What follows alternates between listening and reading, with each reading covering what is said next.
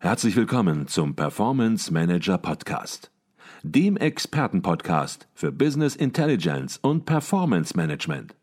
Inspirationen, Know-how und Impulse für Controller und CFOs, die noch erfolgreicher sein wollen. Ihr heutiger Gastgeber Peter Blum.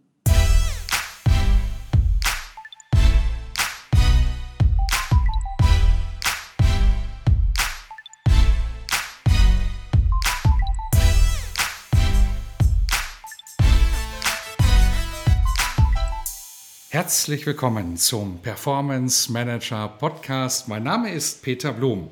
Auf dem Kongress der Controller 2021 wurden wie immer auch in diesem Jahr die Kernthemen des Kongresses in sogenannten Themenzentren vertieft. In drei gleichzeitig stattfindenden Veranstaltungen referieren und diskutieren Experten aus Wissenschaft und Wirtschaft vertiefende Aspekte mit den Teilnehmern des Kongresses. Jens Ropers ist Trainer und Partner bei der Controller Akademie und war in diesem Jahr der Leiter eines dieser Themenzentren. Aber bevor wir über das Thema selbst sprechen, zunächst mal herzlich willkommen im Podcast Jens Ropers.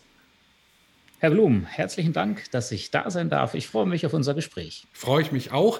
Der Titel Ihres Themenzentrums, der lautete Future of Work im Controlling. Ein riesen, ein großes Thema haben Sie sich da gewählt. Na klar, die gesamte Arbeitswelt verändert sich und verändert sich natürlich nicht zuletzt auch durch die Digitalisierung. Und diese Themen kommen natürlich auch im Controlling an.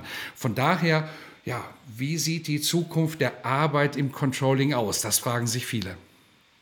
Ja, die Frage, die gebe ich jetzt in einer Gedenksekunde direkt an unsere Hörerschaft auch mal weiter. Was verbinden Sie denn, wenn Sie an die Zukunft der Arbeit im Controlling denken, für Facetten damit, liebe Hörerinnen und Hörer? Weil das ist ganz spannend. Wir erleben immer noch, dass einige sagen, naja, dann brauchen wir neue Raumkonzepte und so. Das zumindest war vor Corona der Fall. Dann kam, Sie hatten es angesprochen, zur Digitalisierung eben noch Corona dazu. Und ich glaube, da hat sich die Arbeit und die Arbeitswelt nochmal signifikant geändert.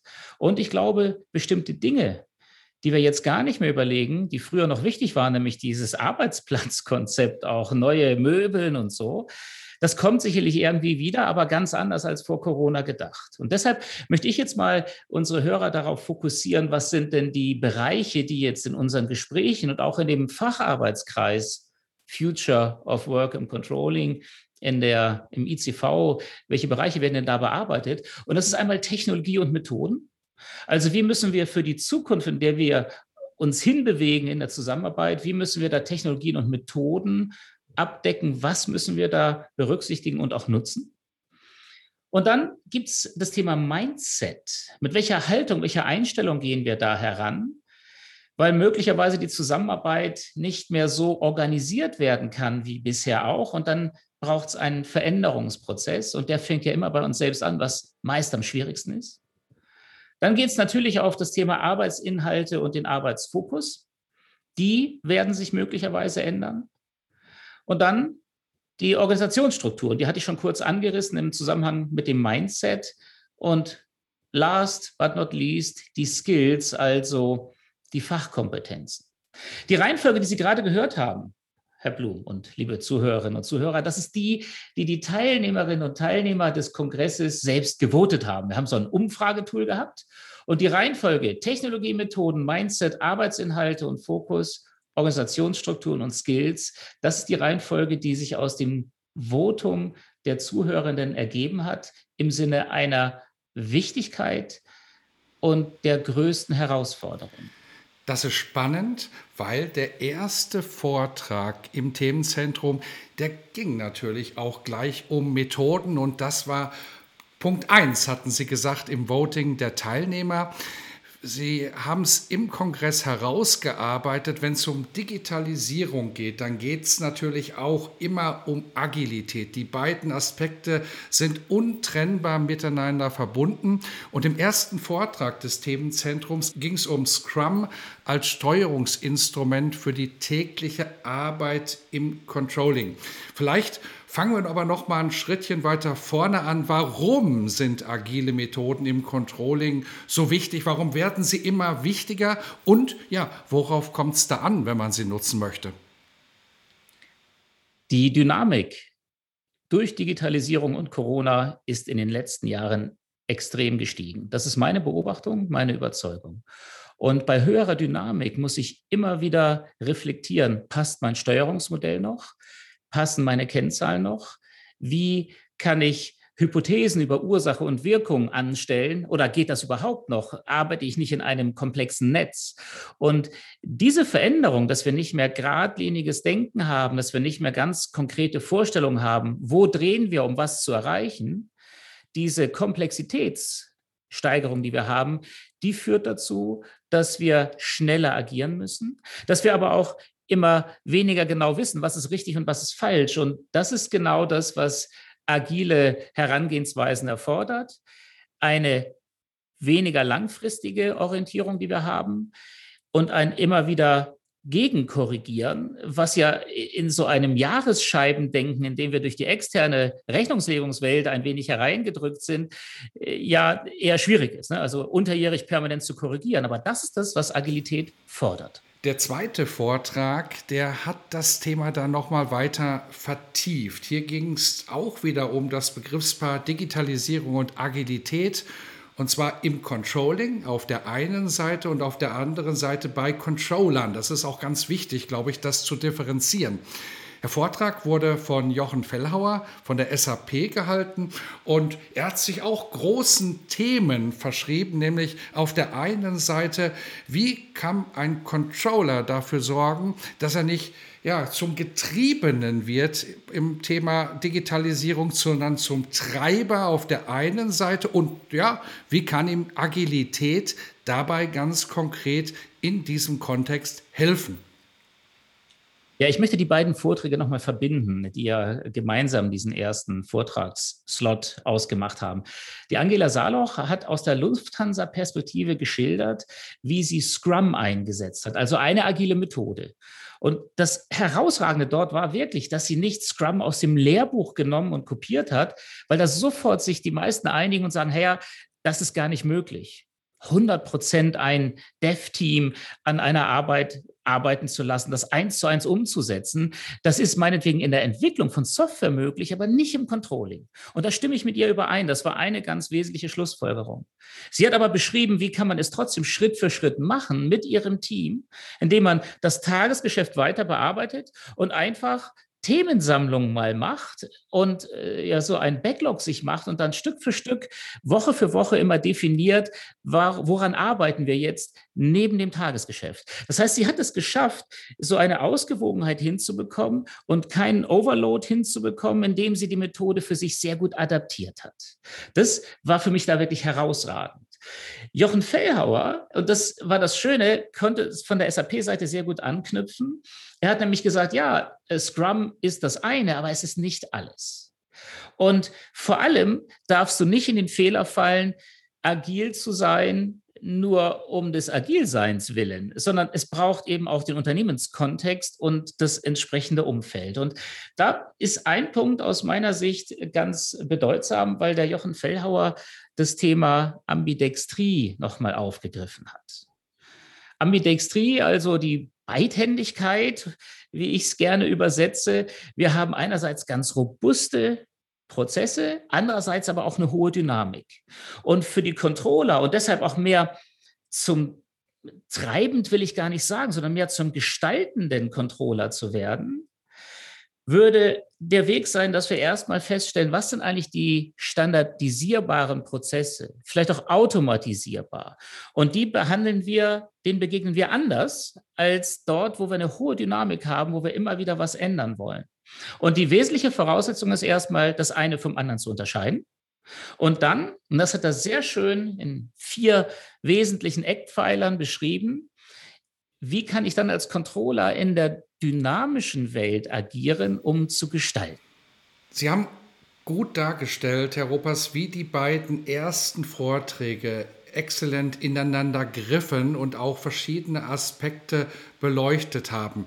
Jetzt kam ein dritter Vortrag hinzu und ich glaube, der hat eine ganz neue Dimension aufgemacht, wenn ich den Titel lese, nämlich als Controllerin, als Controller den Wandel gestalten. Hier geht es um kulturellen Wandel, hier geht es um den Faktor Mensch, hier geht es um Tools, aber auch, die diesen Wandel unterstützen können. Was waren hier die wichtigsten Punkte? Das Allerwichtigste war für mich, dass auch dieser Vortrag wieder sich exzellent mit dem vorhergehenden verbunden hat. Jochen Fellhauer endete mit der Aussage eben auch, dass es entscheidend ist, nicht nur auf die Tools zu schauen, sondern eben auch zu sehen, wie sie mit der Unternehmenskultur zusammenpassen. Und äh, dieser klassische Ausspruch, äh, das Culture, äh, Culture Eats Strategy for Breakfast, das ist jetzt genau der Punkt, den äh, der Jochen Fellhauer so als Aufschlag vorbereitet hat, als eine seiner wesentlichen Schlussfolgerungen. Und äh, da sind wir natürlich im nächsten Vortrag, haben wir sehr schön anknüpfen können. Die Katharina Hochfeld hat eben beschrieben, aus ihrer breit angelegten Sichtweise des Fraunhofer Instituts, wie Veränderungsprozesse im Allgemeinen laufen und hat eben auch herausgestrichen, dass es ganz entscheidend und wichtig ist, das im kulturellen Zusammenhang zu sehen und nicht zu versuchen, es überzustülpen. Das war ein ganz entscheidender Punkt. Mhm. Okay. Jetzt hat sich ein Themenzentrum mit dem Namen Future of Work fast schon auf dem Controller-Kongress etabliert. Denn auf dem letzten Kongress der Controller gab es schon ein Themenzentrum mit ähnlichem Namen, aber zumindest mit ähnlichen Themen. Und ich kann mich erinnern, es ist sehr, sehr gut angekommen, dieses Themenzentrum vor zwei Jahren, muss man sagen, weil im letzten Jahr der Controller-Kongress ausfallen musste, Corona-bedingt. Wie war es in diesem Jahr? Wie ist das Themenzentrum bei den Teilnehmern angekommen? Haben Sie da Feedback erhalten? Haben Sie vielleicht auch das Gefühl, dass die Teilnehmer inzwischen schon weiter sind als vor zwei Jahren zu dem Thema? Ja und nein. Einige sind weiter gezwungen worden durch Corona. Und da bewegt sich auch was. Und ich glaube, überall hat sich was bewegt. Und da haben wir wirklich so einen Katalysator, der wirklich viel bewegt hat. Jetzt ist es ganz spannend, jetzt beziehe ich mich nochmal auf den Vortrag von der Katharina Hochfeld. Die hat zwei Folien gehabt. Einerseits wurde dort gezeigt, äh, dass wir äh, oder in Umfragen, dass man einen hohen Bedarf bezüglich äh, des Themas Veränderungsbereitschaft erkannt hat in den Unternehmen. Über 85 Prozent haben dort gesagt, oh ja, äh, wir äh, müssen äh, unbedingt einen Veränderungsbedarf bei unseren Mitarbeitern erzeugen, und zwar komplett, überall auf jeder Ebene. Allerdings haben dann nur knapp sieben Prozent gesagt, ja, den haben wir schon. Und ich denke, das, das hat sich als Kontinuum erwiesen. Das war letztes Mal auch schon so. Da haben wir auch so einen kleinen Stresstest gemacht, äh, bezogen auf Veränderungen äh, mit dem Thema Resilienz auch verbunden. Und ich glaube, hier haben wir immer noch einen Punkt. Entschuldigung, liebe Hörerinnen und Hörer, wenn ich das so deutlich sage. Ja, wir wollen Veränderungen, aber bitte nicht bei mir. Also das ist so der Punkt. Ich glaube, so dieser innere Schweinehund, den ersten Schritt zu gehen, bei sich selbst anzufangen, das ist noch immer eine große Hemmschwelle. Und hier, glaube ich, muss sich die Organisation befähigen, entwickeln, eine Kultur zu schaffen, die Veränderungen zulässt, Fehler zulässt, die, die interdisziplinäres Arbeiten zulässt, Silos aufbricht. Und das ist, glaube ich, schwierig in einer Welt, wo es immer noch viele Menschen gibt, die sagen, ja, ich habe 60 Mitarbeiter unter mir. Verstehen Sie, da steckt ja schon was drin, das eben ein Silo eher festigt als öffnet. Und so glaube ich, dass ja, wir wollen und bitte lass mal einen anderen anfangen. So gemein wie das klingt, das ist noch ein großes Thema, bei einigen zumindest. Glaube, Sie haben natürlich vollkommen recht. Corona-bedingt ist die Zukunft der Arbeit auch im Controlling für viele schneller gekommen als geplant. Von daher sind natürlich ja auch Controllerinnen und Controller, wenn nicht sogar ganze Unternehmen hier viel weiter gekommen. Aber wer glaubt, damit ist die Zukunft der Arbeit abgeschlossen. Ich glaube, der hat spätestens nach Ihren Ausführungen erkennen müssen, dass das noch lange nicht der Fall ist. Und ich vermute, das Thema Future of Work and Controlling wird uns auch noch auf kommenden Kongressen der Controller intensiv beschäftigen. Jetzt ist es ja so, dass so ein Kongress der Controller oder auch ein Themenzentrum Impulse geben soll, Augenöffner möglicherweise auch bereitstellen soll. Gab es da so einen Augenöffner, so einen Hauptimpuls, den Sie erkannt haben, wo Sie sagen, Mensch, das können wir wir vielleicht auch sogar bei uns selbst, vielleicht sogar in der Controller Akademie anwenden, nutzen und ja, entsprechend in Zukunft verändern? Für mich ist das Thema der Fehlerkultur, der kleinen Schritte des Ausprobierens, des Gegensteuerns ein ganz entscheidender Punkt. Und das Fazit von Katharina Hochfeld lautete, anfangen, mutig sein, ausprobieren, evaluieren. Und das bringt es für mich sehr schön auf den Punkt. Ich glaube, Controllerinnen und Controller werden in Zukunft sich immer mehr spezialisieren. Wir brauchen die Techies, wir brauchen die, die Workshops machen, die mit den, mit den Managerinnen und Managern mehr in Interaktion gehen, noch mehr. Und ich glaube auch, wir werden immer mehr interdisziplinär vernetzt arbeiten und nicht mehr klare Strukturen haben. Rollen, das haben wir sehr, sehr häufig gehört, werden viel, viel mehr von Bedeutung sein. Und Rollen, ja, die sind nicht mehr so sehr Hierarchien oder, oder Organisationsbereichen zugeordnet. Und so glaube ich, dass dieses Arbeiten dazu führt, dass Controller auch mehr noch mehr vernetzt mit unterschiedlichen Bereichen arbeiten müssen. Mal jemanden ins Team reinholen, wieder jemand anderen reinholen und das koordinieren.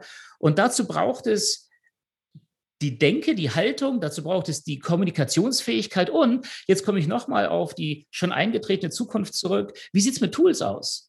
Wir haben sehr schön auch im letzten Vortrag gehört, wie man und gesehen, wie man mit Tools wie Concept Board, Miro, Mural, wie man dort auch Workshops machen kann, Post-it, Stickies kleben, wie das funktioniert, wie man Community aufbauen kann. Und das ist etwas, das möchte ich jedem ans Herz legen. Wir haben es auch am Kongress probiert mit Wanda, einer Plattform, wo man sich austauschen und treffen kann. Das funktioniert noch nicht immer perfekt, aber genau das kann der Weg sein, das weiter auszubauen. Tools, interdisziplinär vernetztes Arbeiten, das ist die Zukunft, das ist mehr Netzwerken und da glaube ich, sind einige Controller schon sehr weit, andere die sind dann noch ganz am Anfang und da fängt es an bei mir selbst, bei meiner Denke und darüber kann ja jeder unserer Hörerinnen und Hörer einmal selbst nachdenken, wo stehe ich denn da mit mir und meiner Organisation gerade. Mhm. Jetzt haben Sie es gerade angesprochen, der 45. Kongress der Controller, das war ein ganz besonderer Kongress, denn in der Geschichte des Kongresses war es der erste Online-Kongress. Gewissermaßen natürlich auch gezwungenerweise, aber der Kongress ist hervorragend abgelaufen, auch dank der Unterstützung des Teams der Controller Akademie, die ja hier, hatte ich mitbekommen, auch einen entscheidenden Beitrag mitgeliefert hat, neben vielen, vielen anderen Köpfen und Händen, die beteiligt waren. Schauen wir aber noch ein bisschen weiter in die Zukunft, nämlich vielleicht ins nächste Jahr, ins nächste Jahr 2022. Auch da wird es, da bin ich mir sehr sicher, einen Kongress der Controller geben. Was würden Sie sich für diesen Kongress der Controller Controller wünschen, wenn Sie einen Wunsch frei hätten, Herr Ropers? Ah, das ist jetzt ja eine fiese Geschichte hier. Also, das, dieses steht mir eigentlich, aber gut, es soll ja nur ein Wunsch sein, es steht mir ja nicht zu. Dann, also ganz ehrlich, ich glaube, es wird schwierig sein, Keynote-Speaker zu motivieren, nach München zu kommen für eine Stunde Vortrag und all das, was rundherum äh, liegt, äh, weiterhin so in Kauf zu nehmen, wie das früher so war. Ich glaube auch weiterhin, das Netzwerken ist extrem wichtig. Und ich glaube, dass das virtuell nicht die Qualität hat, die es in Persona hat, wenn wir miteinander zusammenstehen so dass mein Wunsch ist, dass das Organisationskomitee des Kongresses im nächsten Jahr einen Weg findet, dass wir einerseits viele gute Keynote-Speaker haben, die wir dann auch möglicherweise zuschalten, nicht unbedingt da sind. Vielleicht gibt es auch einen rein virtuellen Kongress, aber wenn es den gibt, dann braucht es eine Plattform, die nicht nur virtuell, sondern auch physisch den zwischenmenschlichen Kontakt, das Netzwerken möglich macht. Und da bin ich gespannt, was da die Organisatoren sich einfallen lassen, ob es hybrid wird, ob es nur ähm, etwas wird, was dort vor Ort abläuft. Ich glaube, dass selbst ohne Corona wir Schwierigkeiten haben werden, nicht virtuelle Schaltung während des Kongresses zu haben. Aber bitte, ich möchte es dreimal unterstreichen, das ist nur meine isolierte persönliche Meinung, Herr Blum. Ich glaube, damit liegen Sie aber gar nicht so falsch, weil der Professor Dr. Heimo Losbichler, der Vorsitzende des Controllervereins, der war unmittelbar nach dem Kongress der Controller 2021 bei uns im Podcast und ich habe ihm natürlich die gleiche Frage gestellt und er hat gesagt, man muss beide Welten miteinander verbinden. Er hat es noch nicht konkretisiert, aber ich glaube, in die Richtung, in die Sie denken, da denken viele und ich glaube, man kommt auch gar nicht herum in diese Richtung zu denken. Aber eins ist klar, und das haben Sie auch deutlich herausgestellt, wenn man live zusammenkommt, wenn die Controller-Community sich trifft, wenn sie abends im Biergarten an einem Tisch sitzt, gemeinsam isst, sich gemeinsam unterhält, dann ist es natürlich noch mal ein bisschen anderer Spirit, als wenn man sich, auch wenn es sehr gut organisiert ist, online entsprechend ja, mietet. Und von daher habe ich deutlich rausgehört, der Wunsch, natürlich beides miteinander zu verbinden, aber trotzdem auch natürlich das Persönliche, das Menschliche entsprechend herauszuarbeiten. Und jetzt sollten wir natürlich auch noch sagen, wann der nächste Kongress der Controller stattfindet. Wer es noch nicht im Kalender stehen hat, der sollte jetzt spätestens mal einen Stift zur Hand nehmen oder seinen Outlook-Kalender öffnen. Den 9. und 10. Mai 2022 markieren Kongress der Controller 2022 in München, sag ich mal, ein bisschen forscht und hoffe, dass das natürlich auch genauso passieren wird. Das war Jens Ropers zum Thema Future of Work im Controlling, einem Themenzentrum auf dem Kongress der Controller 2021. Herr Ropers, herzlichen Dank für diesen Podcast. Sehr gerne.